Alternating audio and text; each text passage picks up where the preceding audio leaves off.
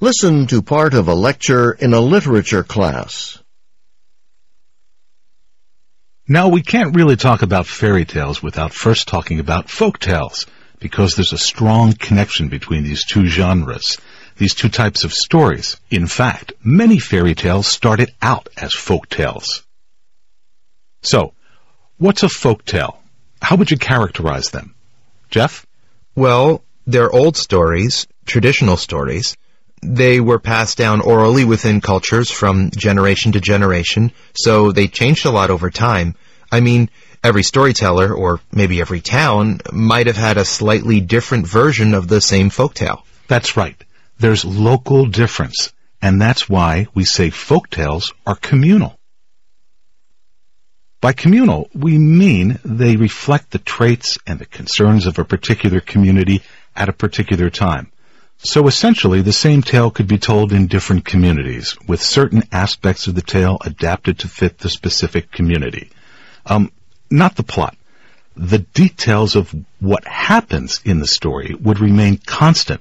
That was the thread that held the tale together. But all the other elements, like the location or characters, might be modified for each audience.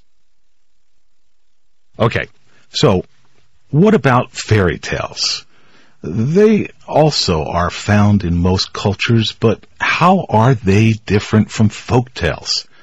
I guess the first question is, what is a fairy tale? And don't anyone say a story with a fairy in it, because we all know that very few fairy tales actually have those tiny magical creatures in them. But what else can we say about them? Mary.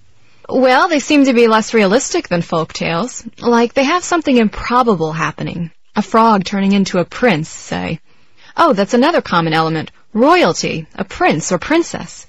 And fairy tales all seem to take place in a location that's nowhere and everywhere at the same time.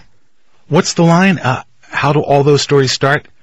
Once upon a time in a faraway land, in the case of folk tales, each storyteller would specify a particular location and time, though the time and location would differ for different storytellers. With fairy tales, however, the location is generally unspecified, no matter who the storyteller is. That land far away. We'll come back to this point in a few minutes.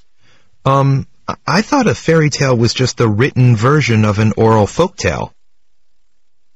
Well, not exactly, though that is how many fairy tales developed. For example, in the late 18th century, the Grimm brothers traveled throughout what's now Germany, recording local folk tales. These were eventually published as fairy tales, but not before undergoing a process of evolution. Now, a number of things happen when an oral tale gets written down. First, the language changes. It becomes more formal, more standard. Some might say less colorful. It's like the difference in your language depending on whether you're talking to someone or writing them a letter. Second, when an orally transmitted story is written down, an authoritative version with a recognized author is created. The communal aspect gets lost. The tale no longer belongs to the community. It belongs to the world, so to speak. Because of this, elements like place and time can no longer be tailored to suit a particular audience so they become less identifiable, more generalizable to any audience. On the other hand, descriptions of characters and settings can be developed more completely. In folk tales, characters might be identified by a name, but you wouldn't know anything more about them. But in fairy tales, people no longer have to remember plots. They're written down, right? So more energy can be put into other elements of the story, like character and setting, so you get more details about the characters, about where the action takes place, what people's houses were like, uh, whether they're small cabins or grand palaces.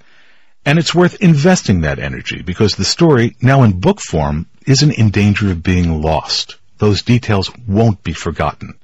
If a folk tale isn't repeated by each generation, it may be lost for all time. But with a fairy tale, it's always there in a book waiting to be discovered again and again.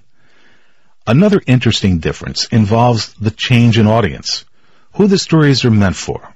Contrary to what many people believe today, folk tales were originally intended for adults, not for children. So why is it that fairy tales seem targeted toward children nowadays?